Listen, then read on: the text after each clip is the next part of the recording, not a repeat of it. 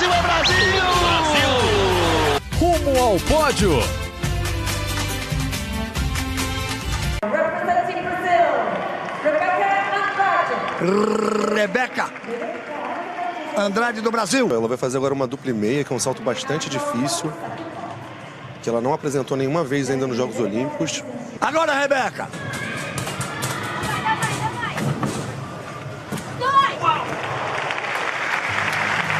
A execução absolutamente fantástica. O grau de dificuldade, a altura, faltou a cravada, né? Prepare o seu coração. Ninguém quer que erre a ginástica do Comitê Olímpico Russo. Mas em relação à primeira nota, vamos para a decisão. Um bom salto, mas eu posso gritar que é ouro. Um bom salto, mas é ouro, é ouro Muito sim, difícil, é ouro muito Brasil. difícil a Caimova ganhar da Rebeca. Rebeca tem 15,083. Atenção, atenção, atenção. A expectativa é ouro! É ouro! É ouro! É ouro! É ouro do Brasil! Brasil! É ouro do Brasil! Ai, que linda essa Rebeca! Surgiu uma nova rainha na ginástica artística. Alguém teria que brilhar muito na ginástica artística. É você, Rebeca. Com o amor, com o carinho de todos os brasileiros. É prata no individual, é ouro no salto. E amanhã tem solo. Rebeca Andrade, do Brasil. É ouro! Saudações Olímpicas, este é o Ao Pódio, Galvão, o podcast de esportes olímpicos da Globo. Eu sou Marcel Merguiz, estou aqui em Tóquio, estou no Estádio Olímpico de Tóquio, que maravilha! Que podcast especial estar gravando aqui no centro do Estádio Olímpico de Tóquio, onde há pouco eu vi a torcida italiana gritando Marcel, Marcel, não era para o ao pódio, não era para mim, era para o novo campeão olímpico dos 100 metros rasos, Marcel Jacobs. E é isso, um dia especial aqui, um dia especial para o Brasil. Guilherme Costa está comigo nessa. Fala, Gui, tudo bom? Fala, Marcel. Bom dia, boa tarde, boa noite para todo mundo ligado no Rumo ao Pódio. Mais um dia especial para o Brasil. O Brasil hoje conquistou o ouro com a Rebeca Andrade, o bronze com Bruno Fratos e ainda garantiu uma medalha no boxe, já a segunda medalha garantida no boxe, agora com o Ebert Conceição. Então, um dia com três medalhas. Vou, já me adiantando aqui, dando a nota, ó, hoje, só pelo ouro da Rebeca e o bronze, eu vou dar nove. Eu não vou dar dez, a gente vai conversar daqui a pouco, porque o vôlei de praia perdeu com a Agatha e a Duda 16 a 14 para uma dupla da Alemanha que tem a atual campeã olímpica. Só por causa disso, eu não vou não vou dar uma nota 10, mais uma nota 9 aí para o Brasil nesse dia de competições. Maravilhosa, eu acho que é isso mesmo. Belíssima nota, acho que é um dia para celebrar muito, porque é o dia que finalmente, acho que é o dia que crava, para usar uma expressão da ginástica, que crava uma nova estrela mundial do esporte. Rebeca Andrade vai sair aqui de Tóquio gigantesca. Já conquistou uma prata, já conquistou a sonhada medalha de ouro hoje e ainda pode conquistar mais uma medalha. Claro, claro que tem a tristeza de não ter Simone Biles competindo. A gente vai abrir esse parênteses sempre, mas daqui a anos, daqui a décadas, vamos lembrar de Rebeca Andrade e os Jogos Olímpicos de Tóquio. Será uma associação natural para todo brasileiro. Ela pode sair com três medalhas aqui, assim como Isaquias Queiroz saiu com três medalhas do Rio 2016 e ser a principal estrela da delegação brasileira. Por isso mesmo, vamos logo, vamos ouvir Rebeca Andrade. Eu estou muito feliz, eu trabalhei bastante durante todo, todo esse tempo, né? E eu, ai gente, eu não sei nem o que dizer, realmente não foram os meus melhores saltos, eu senti na hora, tanto que eu saí assim falando, ai, não foi muito bom. Só que isso é ginástica, isso acontece, né? Isso é do esporte. Mas eu tirei nota suficiente para me dar o primeiro lugar e caraca, eu tô muito feliz. Nossa, muito. meu foco, para falar a verdade, não é a medalha, é fazer boas apresentações, me sentir segura, me sentir pronta. Pronta eu já sei que eu tô, mas uh, me sentir firme mesmo fazendo as coisas e me divertir. Hoje eu estava muito feliz. Na classificatória eu estava muito feliz, no, na hora do individual eu estava muito feliz. E é essa sensação que eu quero levar para amanhã. Independente do que aconteça, de resultado, qualquer coisa, eu vou estar feliz, porque eu fiz tudo que eu podia. Ah, que maravilha. Amanhã é Rebeca, é baile de favela, Galvão é baile de favela, o Brasil é baile de favela amanhã. Chance enorme de mais uma medalha, né, Gui? Exato, a Rebeca tem uma chance muito grande de conquistar uma medalha no solo. É, eu não diria que ela seria exatamente favorita ao ouro. É, com relação ao salto, a gente falou ontem, né? Ela seria favorita ao ouro, sim. Ao solo, eu diria que ela é favorita à medalha, mas ao ouro é uma prova bem embolada. As russas não são boas no salto, a gente viu hoje que elas ficaram bem para trás, mas elas são muito boas no solo. Então tem que ficar de olho nas duas russas e nas duas americanas. O salto hoje era uma prova com menos atletas candidatas ao pódio, por isso que a gente já dava o ouro para a Rebeca antes mesmo de acontecer nas nossas projeções. O salto é uma prova mais complicada. Acho que dá medalha, mas eu não sei se dá ouro. A torcida, claro, é para o ouro, mas eu não sei se vai dar essa medalha de ouro. Maravilha, o Brasil chegou a 10 medalhas aqui nos Jogos de Tóquio, 5 para homens, 5 para, para mulheres. É, lembrando que nessas cinco para mulheres tem uma de duplas, então são seis mulheres medalhistas já e cinco homens medalhistas, um ouro para cada lado. Aquela nossa disputa mais do que saudável está está embolada, empatada até agora. Vamos ouvir agora a Daiane dos Santos. Daiane dos Santos também se emocionou muito. De novo, quem não se, emociona com Rebeca Andrade? é, competindo ganhando. Então vamos à emoção de Daiane dos Santos. Foi muito importante essa maturidade da Rebeca de 2016 para cá, mudou muito a gente olhar, né? Ela se tornou uma mulher madura, né? Tão jovem, né? Tão menina, mas uma mulher madura. A gente vê a serenidade dela, a tranquilidade dela, sabe? E ponto a ponto, fez o primeiro salto, como ela disse, ela faz saltos melhores? Faz.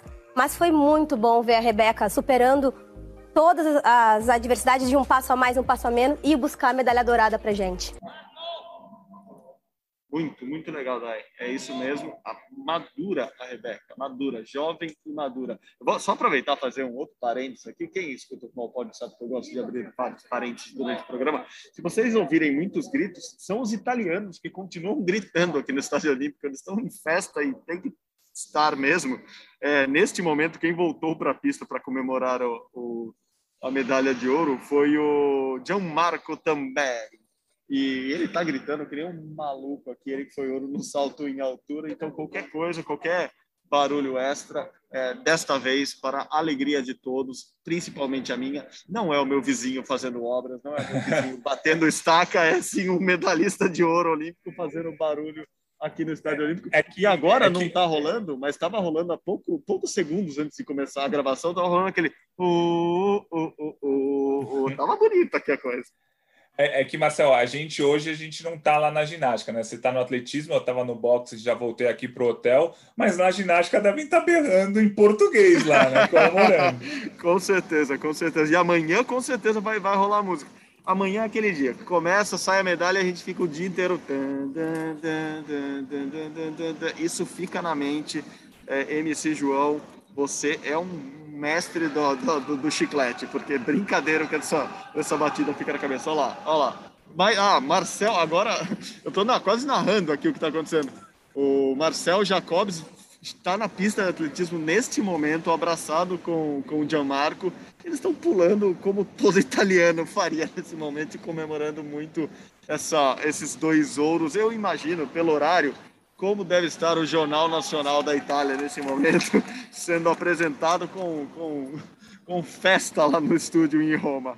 Bom, vamos seguir aqui, Gui. agora que eu acabei minha narração da festa italiana, vamos seguir agora com o Diego. O Diego Hipólito também estava na transmissão da Globo e comentou esse desempenho espetacular, de novo, da Rebeca Andrade.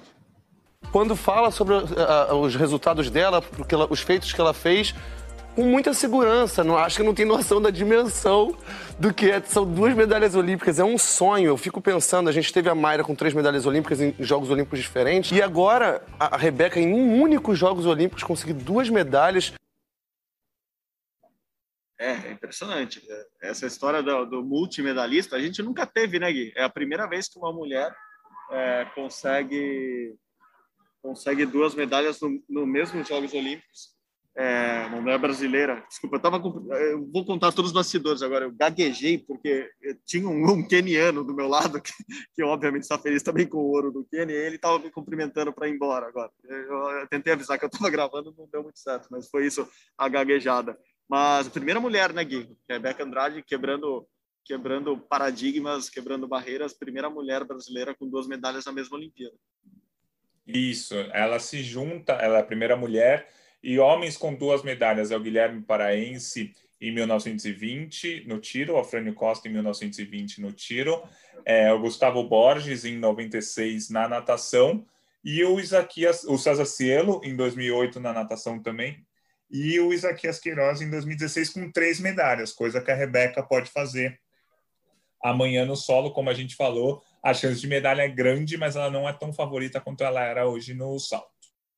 Perfeito, a gente termina o dia aqui no atletismo, mas começamos o nosso domingão é, olímpico lá na natação com uma medalha que era muito, mas muito, muito esperada e foi muito celebrada hoje, a medalha de bronze nos 50 metros livres de Bruno Fratos.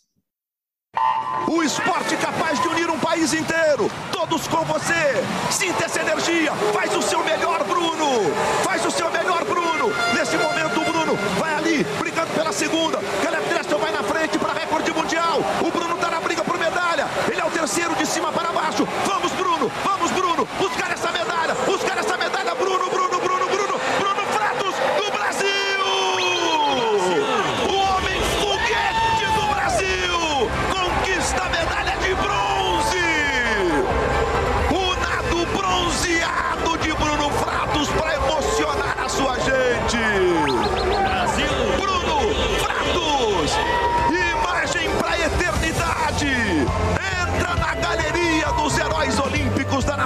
brasileira.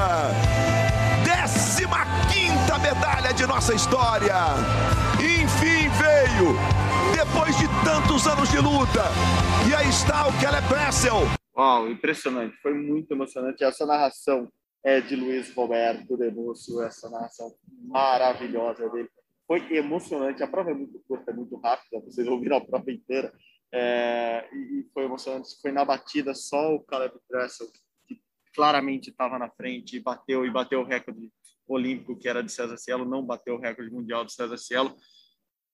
Foi muito legal. Você conseguiu acompanhar? Da onde você conseguiu acompanhar? Eu sempre tenho curiosidade de saber onde, eh, em que local o seu celular estava vendo a prova do Bruno Vratos. Eu estava no jogo de vôlei de praia, o jogo da manhã, né, que foi na Patrícia Rebeca contra as chinesas, que as a, na Patrícia Rebeca até venceram. E, e é curioso, é, aconteceu de novo é, a propaganda da banda larga. Largaram, travou, vai, com uns 30 metros de prova, travou. E com 30 metros, o Bruno Fratos, ele não estava entre os três primeiros Não. ainda, porque pela, pela característica do Bruno Fratos, né, ele não sai tão bem, até porque ele é o menor entre todos os finalistas, né, o mais baixo. É, ele não sai tão bem do bloco, ele não consegue o nado submerso muito bom, mas ele tem a melhor parte nadada, assim, ou a, aqueles 35 metros que os atletas realmente nadam, porque os, mais ou menos os 15 primeiros é aquele nado submerso após o pulo, o Bruno Fratos é até melhor que o Caleb Dressel, ou pelo menos é pau a pau. Mas aí travou quando o Bruno Fratos estava tipo em quarto, assim. Aí deu uns 10 segundos. Aí nesses 10 segundos eu pensei, cara, a prova já foi, eu tô torcendo que nem um idiota, como se fosse ao vivo. E torci, torci como foi um idiota. Fiquei, vai, vai, vai. Aí bateu, apareceu o Bruno Fratos em terceiro, foi, foi super legal, foi muito bom. Assisti ali no meio do jogo do vôlei de praia. Já tinha começado o jogo, estava no primeiro set ainda, e assisti essa medalha de bronze, que é, é muito legal, porque o Bruno Fratos é o cara que foi quarto colocado em Londres 2012, a dois centésimos da medalha. Ele ficou a dois centésimos da medalha em 2012. Em 2016 ele foi sexto, é, em termos de tempo ele não ficou tão próximo da medalha, mas pô, ficou a três posições de pro. E agora, depois de 10 anos entre os melhores do mundo, ele traz essa medalha de bronze.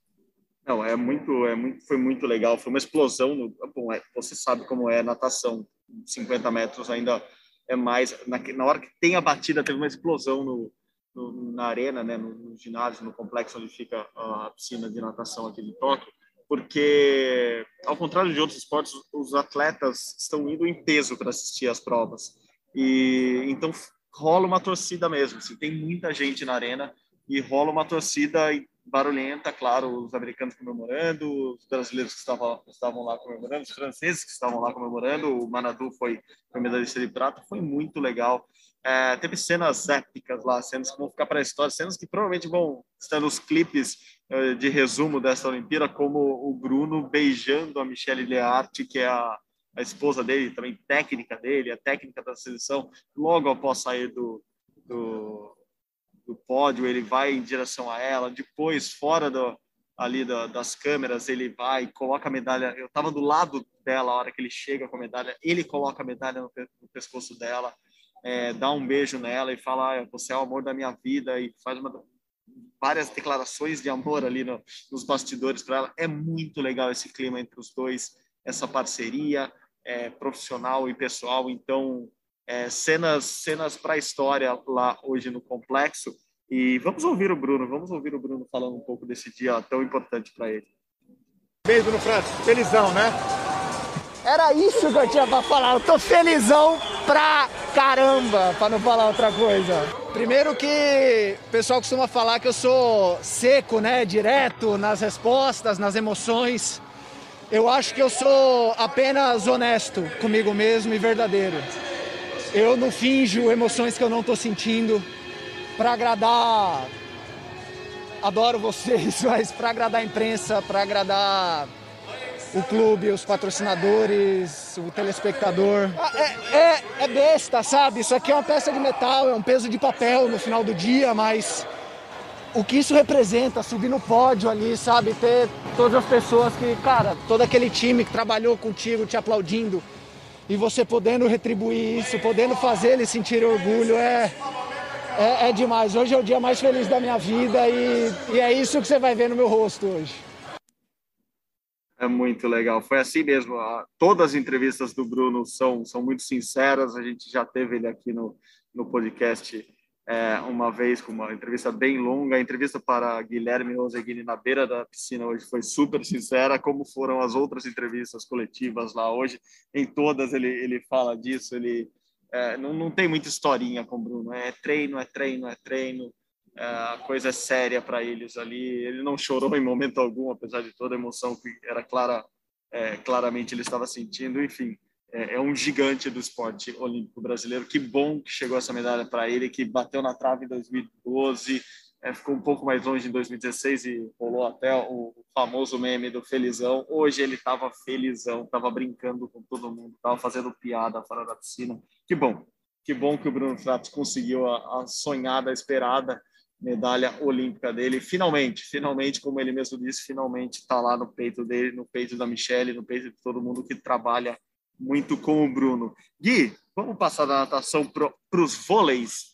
É, você teve no vôlei de praia. Começa então resumindo para mim como foi o desempenho do Brasil no vôlei de praia hoje, por favor.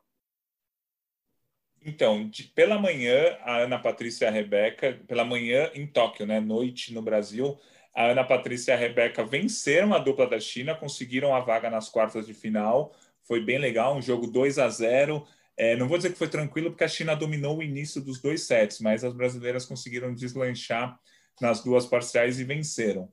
Na parte da madrugada aí no Brasil, aí o negócio ficou complicado. A, a Agatha e a Duda, que na teoria, bem no papel, assim, fazem a principal dupla do Brasil na, nas Olimpíadas, ou faziam, foram eliminadas pelas alemãs, a Ludwig e a Kozuki. A Ludwig foi campeã olímpica em 2016 não com a Kozuki, com a Walkenhorst, mas aí a dupla alemã venceu naquele jogo que é, é o detalhe do detalhe do detalhe. Foi 16 a 14 no terceiro set, no tie-break. O tie-break vai até 15, foi 16 a 14. As brasileiras chegaram a ter um match point no 14 a 13, não conseguiram, perderam por 16 a 14. Uma pena, mas o Brasil tem uma dupla viva ainda na, na competição, que é na Patrícia Rebeca, que é uma dupla que, na teoria, a gente dava menos valor do que a dupla masculina, do que a dupla masculina, do que a Agatha e a Duda. Então, Ana Patrícia e Rebeca, classificadas para as quartas de final, vão pegar uma dupla da Suíça nessa próxima fase.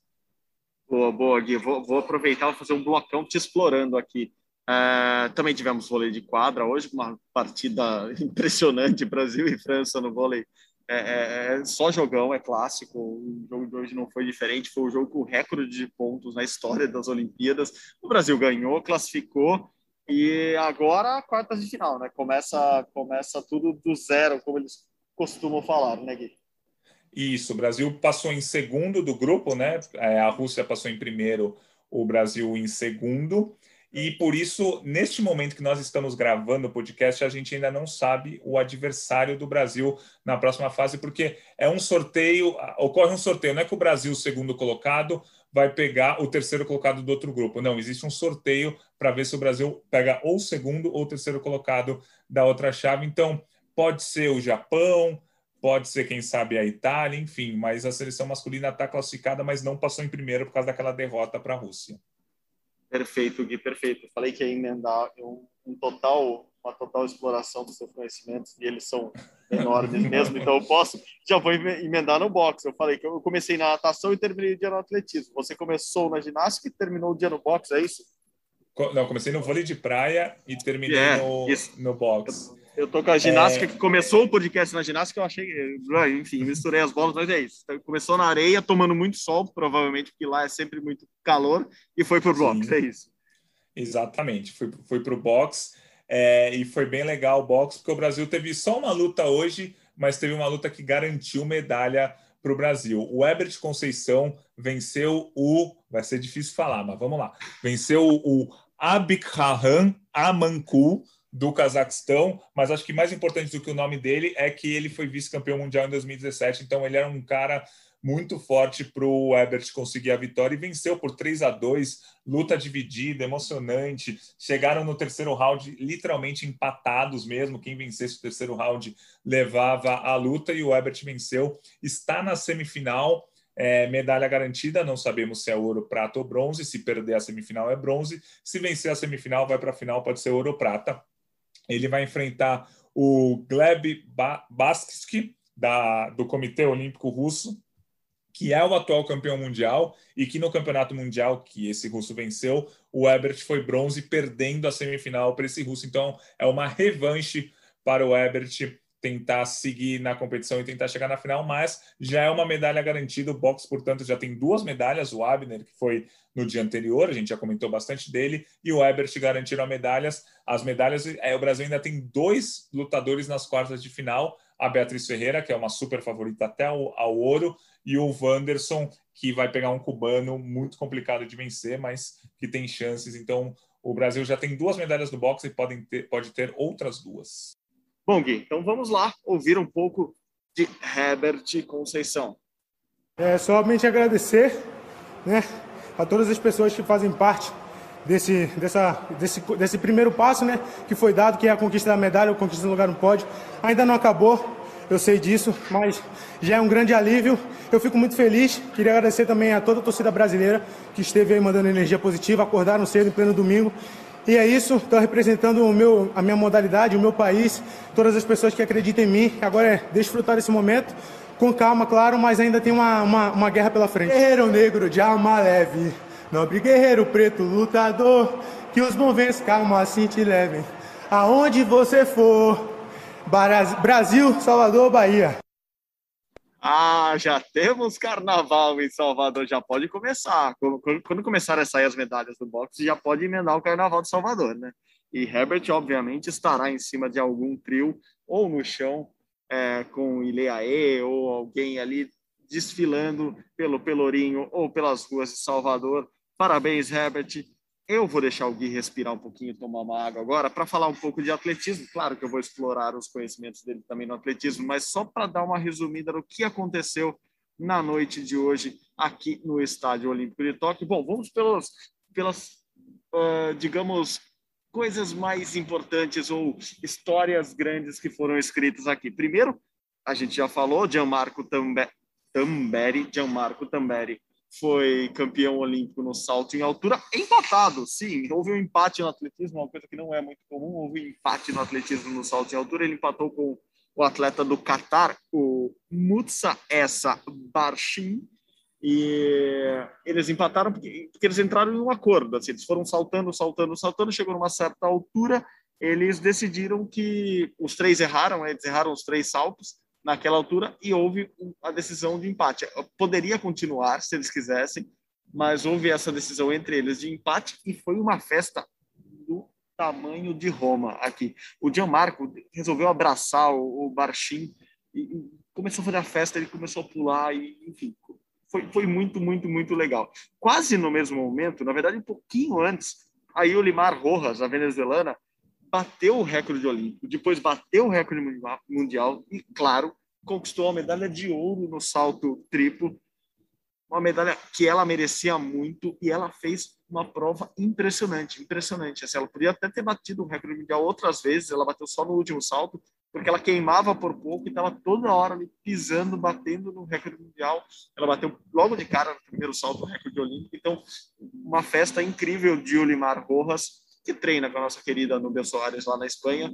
É, a Nubia não passou para a final. O técnico de ambas é o Ivan Pedroso. Aliás, Ivan Pedroso que é técnico da Ana Peleteiro, que ficou com o bronze aqui.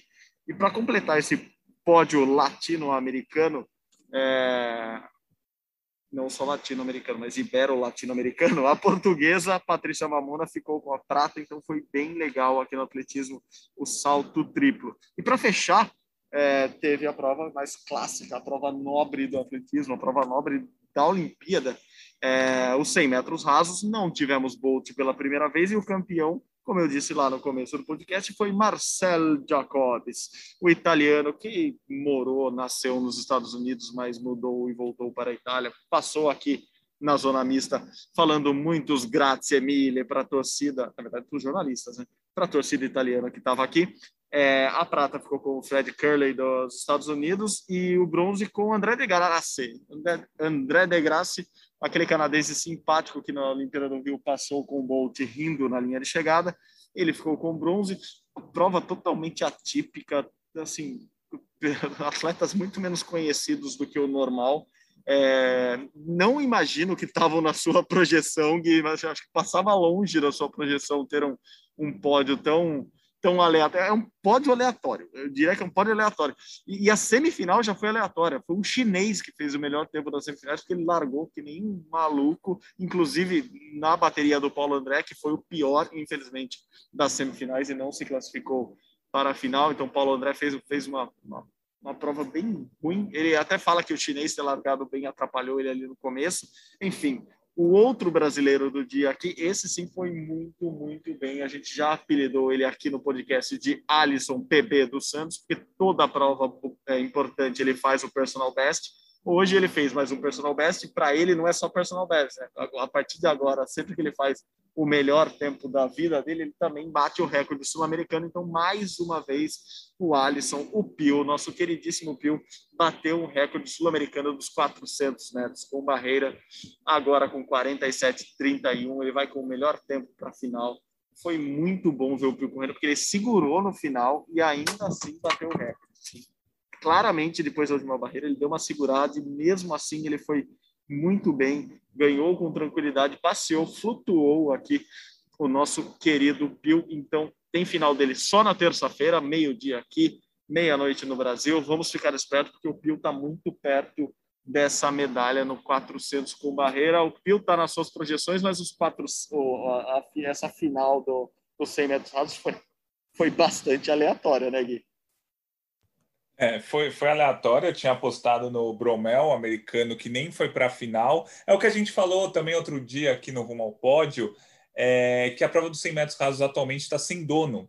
É, quer dizer, hoje ganhou um novo dono, né, o italiano, mas assim, a, até essa Olimpíada, o Bolt se aposentou, era o atual tricampeão olímpico, o, o Christian Coleman, que é o americano, que é o atual campeão mundial, está dopado, então não foi para as Olimpíadas. O Justin Gatlin, que é aquele cara que venceu o Bolt em 2017, na despedida do Bolt, da, da carreira do Bolt, o Gatlin não conseguiu a vaga para a Olimpíada, perdeu ali nas seletivas americanas. Então era uma prova meio sem dono, difícil de fazer qualquer projeção. Eu tinha colocado o Bromel como, como campeão, mas eu acertei pelo menos o bronze. O bronze eu dei para o André de Graça mesmo. Então ele pelo menos foi para o pódio um acertinho ali no, no, na projeção dos 100 metros rasos. E a prata eu tinha dado para um sul-africano. É, e falando agora do Alisson, a minha projeção é que ele ganhe medalha de bronze, porque está muito equilibrado ali. Tem, tem meio que quatro atletas para três medalhas, só que está todo mundo bem, né? Está todo mundo correndo bem. Tem o samba, o Alisson, o Ray Benjamin, que é o americano, e o norueguês, que esse sim é o super favorito. Então acho que é isso, né, Marcel? Quatro pessoas para três medalhas? É, o norueguês hoje ele segurou, eu diria que faltando três barreiras ele já estava segurando. Era claramente ele estava tava segurando. O Samba fez uma bela prova, o Samba estava na bateria do Pio, eles chegaram juntos, assim, muito juntos. Uh, então, eu acho que vai, vai, vai, vai, vão ser esses quatro mesmo. E você falou de, uh, da evolução dessa prova, é até engraçado, quando nas duas baterias, as duas primeiras semifinais, quando os atletas chegaram, a quantidade de PB, ou recorde continental, que apareceu no, no, no telão foi incrível. Assim, muita gente fazendo o melhor tempo da, da vida aqui nas Olimpíadas, mostrando que a, a prova está fortíssima, mas eu fiquei mais tranquilo quando eu vi que o Pio ganhou a, a bateria dele com tranquilidade. Mas é isso, aparentemente são quatro para três vagas no pódio só, a não ser que tenha outro empate aqui, né? Já tivemos empate no salto em altura, não, não, não me arriscaria é, a duvidar do empate no 400 com barreira, que é um pouco mais difícil, porque é uma prova um pouco mais longa, mas nos 100 metros rasos, por exemplo, na semifinal, o seu favorito ao Bromel, o seu favorito à, medalha, ao ouro, ele empatou em 10 segundos, se eu não me engano, com outros dois atletas e ficou fora da final por causa disso. No desempate ali, ele, ele foi o último do, dos moicanos, o último dos 10 segundos. 10 segundos que o, por isso que a gente lamenta que o Paulo André Camilo poderia ter feito, por exemplo. É, então foi isso. Tivemos um triplo empate também no, nos 100 metros rasos, mais nas semifinais e o um empate no salto em altura. Ou seja, tudo embolado aqui, mas todo mundo fazendo muito bem, fazendo o que de melhor pode aqui nos Jogos Olímpicos de Tóquio. É, quem não fez o podia de melhor, ou pelo menos se esforçou e não conseguiu, foi o handball masculino do Brasil, né? Que temos uma eliminação já já anunciada depois da derrota de hoje para a Alemanha. É uma pena, né? É, a, a seleção brasileira, mais uma vez, foi um enredo muito parecido com o que a gente tem visto é, nas outras partidas. A seleção começou muito bem, chegou a abrir dois gols, três gols da Alemanha no primeiro tempo, mas não conseguiu segurar o ritmo, porque é, o Brasil não consegue jogar 60 minutos no seu limite. É, ou jogando o máximo possível. E se o Brasil não jogar no limite, o Brasil não consegue vencer esses europeus. Então é isso que acontece. O Brasil joga 30, 35, às vezes 40 minutos no limite, de igual para igual, mas chega uma hora que não dá mais. Então o Brasil perdeu para a Alemanha e acabou desclassificado, né? A gente já, já acabou, já acabaram as cinco rodadas do, do handball. O Brasil terminou com uma vitória para a Argentina e quatro derrotas. A derrota para a Alemanha foi por 29 a 25, mas até o Brasil estava o Brasil tava ganhando, por exemplo, de 12 a 11 no finzinho do primeiro tempo. E aí a Alemanha acabou deslanchando no fim do primeiro tempo e no segundo tempo conseguiu a vitória. Então o Brasil ficou em quinto lugar no grupo, os classificados França, Espanha, Alemanha e Noruega, nessa ordem, classificados para a próxima fase no grupo A. E o grupo B, que era um grupo bem mais simples, né? Assim, com times de menor expressão, Dinamarca em primeiro, Egito em segundo, Suécia em terceiro, Bahrein em quarto, Bahrein passou para a segunda fase. Portugal e Japão ficaram fora. Acho que se o Brasil tivesse no outro grupo, a coisa poderia ter sido diferente. Com certeza, com certeza. Você falou da descreveu o jogo da Alemanha, parecia a descrição do jogo da Espanha. Foi igualzinho, igualzinho. E o outro grupo era muito mais acessível. É só ver que o, o Egito foi o segundo colocado e o Bahrein, que nem, nem é o Catar, que tem aquele monte de catadão, né? É o catadão de gente do mundo inteiro, e com certeza as seleções que o Brasil faria à frente, eu faria um jogo mais equilibrado. Bom, estamos quase no final aqui, a gente agora vai explorar outra pessoa, vamos explorar o nosso amigo Pedro Maia para ele falar um pouco de basquete com a gente. Diga aí, Pedrão. Salve, salve amigos, hora do boletim do Ponte Aérea no Rumo ao Pódio. Meu nome é Pedro Maia e eu sou comentarista de basquete. No torneio masculino, logo após o encerramento da fase de grupos na manhã desse domingo, a FIBA realizou sorteio dos confrontos das quartas de final. E só fazendo uma rápida recapitulação de como foi essa reta final, a Eslovênia conseguiu vencer a Espanha. Teve o Luka Doncic muito perto de um triplo-duplo, mas os coadjuvantes apareceram muito bem na reta final para conseguir dar a vitória para a seleção eslovena. O, a Argentina, também no mesmo grupo, conseguiu vencer o Japão e se classificou como segunda, segundo melhor, terceiro colocado. Então, avança a Argentina. Já olhando para o sorteio, né, a gente tem os emparelhamentos já. A Eslovênia pega a Alemanha às 22 horas da próxima segunda-feira, horário de Brasília. A seleção eslovena tem um arsenal ofensivo muito, interessante. A seleção alemã mostrou inconsistência no torneio no torneio pré-olímpico, né? Venceu só uma partida que foi a Nigéria, então favoritismo para a seleção eslovena. Estados Unidos vai pegar a Espanha, isso a 1h40 da madrugada de terça-feira. É um jogo que promete ser muito equilibrado. O, a seleção americana vem melhorando ao longo dessa competição olímpica, é recheada de astros da NBA. E a seleção espanhola tem a sua experiência, é uma seleção muito experiente, atual campeã do mundo. Então é um jogo muito aberto, pode tudo pode acontecer em termos de resultado. França vai pegar a Itália. Esse jogo acontece às 5h20 da manhãzinha de terça-feira. A França tem o favoritismo nesse caso aí, é, tem um conjunto mais interessante do que o conjunto da seleção italiana. A França, é, além de, de tudo, claro, né, conseguiu derrubar a seleção americana, causou uma boa impressão. A Austrália, por fim, pega a seleção argentina, isso às 9 horas da manhã de terça-feira. A Austrália vem jogando um basquete muito consistente vem com jogadores muito muito fortes, né? jogadores que têm é, impacto na NBA, na NBA, como o Joe Ingles, como o Perry Mills. Então, é, a, a seleção argentina não vem mostrando também um, um basquete muito consistente também nessa, nessa competição olímpica. Então, é, imagino que tem um favoritismo aí para o lado australiano. Só para a gente fechar, falando um pouco da competição feminina, a, a Espanha passeou no grupo A com três vitórias e 100% de aproveitamento aí. E é bom a gente frisar, a 1h40 da próxima madrugada, agora de segunda-feira, a gente tem a seleção americana pegando é, a seleção da França e vai tentar fechar aí, as, as americanas vão tentar fechar com 100% de aproveitamento aí a fase de grupos. E por fim, a Bélgica, da Emma Masseman, que está jogando demais nessa competição olímpica, vai decidir com a China a liderança do grupo C às 5h20 dessa segunda-feira. Maravilha, maravilha, Pedro Maia. Já, já, o Pedro já chegou chegando e chegou falando do despertador. Ele já sabia do espelho do programa antes e já chegou dando a dica dele com os horários, inclusive. Então eu vou aproveitar o gancho do Pedro e toco o despertador. É, amanhã é mais cedo, a minha dica de amanhã é mais cedo.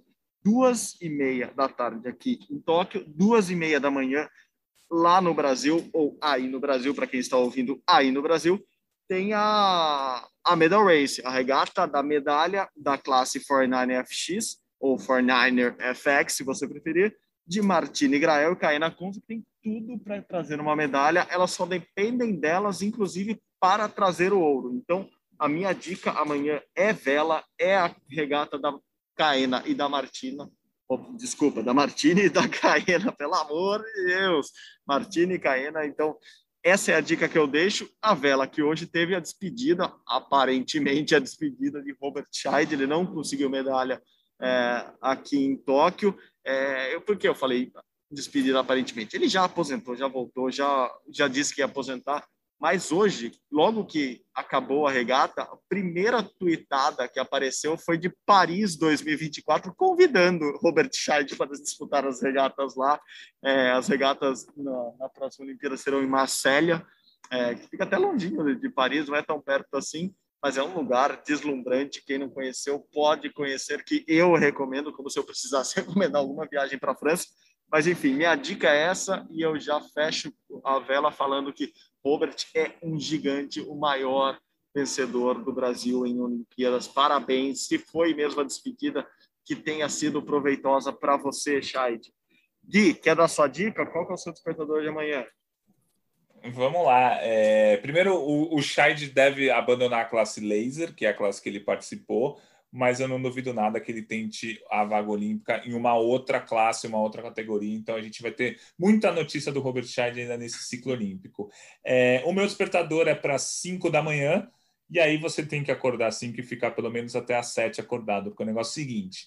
Às 5 da manhã tem a final das argolas na ginástica artística, com o Arthur Zanetti sendo um dos ou favoritos ou fortes candidatos à medalha. Acho que tem um grego e um chinês um pouco melhores que ele, mas o Zanetti vai brigar pela medalha, isso às 5 da manhã. Às 5h45, logo na sequência, tem a final do solo feminino, em que a Rebeca, como a gente falou agora há pouco, é, é na minha opinião, ela é favorita ao pódio, não necessariamente ao ouro. Acho que tem mais atletas na disputa, mas acho que ela ganha uma medalha. E aí, não satisfeito, às seis e meia tem o salto da ginástica artística masculina, em que o Brasil tem o Caio Souza na final. O Caio é, é um cara que está no, no, grupo dos que podem surpreender, é, não é tão favorito quanto é a Rebeca e nem quanto é o Zanetti, mas pode surpreender numa prova de final de salto. Tem quedas, tem atletas que aumentam o grau de dificuldade para aumentar a nota, enfim. Então, olho nessas três finais da ginástica. É, 5 da manhã, argola, 5h45 solo feminino, seis e meio salto masculino, os três com presença brasileira. Que belíssimo, que belíssimo domingão, segundona, teremos aqui para quem quiser curtir as Olimpíadas de Tóquio. Bom, Gui, obrigado de novo.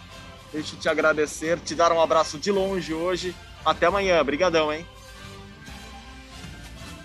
Valeu, Marcel. Até amanhã e amanhã estaremos juntos, hein? Na vela, Opa. eu e você estaremos juntos para acompanhar as finais da Martini e da Caena. Valeu, um abraço. Guilherme Costa anunciando minha, minha agenda, minha escala de amanhã, já para dar sorte. Vestirei meias bem quentinhas amanhã, mesmo sendo na praia. Vamos a Enoshima, vamos à La Playa. Gui, obrigado de novo. Agradeço todo mundo lá da produção do Brasil também. A edição de hoje está com ele, nosso coordenador e editor, Rafael Barros, a gerência de André Amaral. Você encontra o nosso podcast lá na página do GE, ge.globo barra pódio ou nos agregadores de podcast da sua preferência. É isso, pessoal. Muito obrigado pela companhia novamente. Até amanhã. Saudações olímpicas. Tchau, tchau. É Brasil, é Brasil, é Brasil! Brasil! Rumo ao pódio.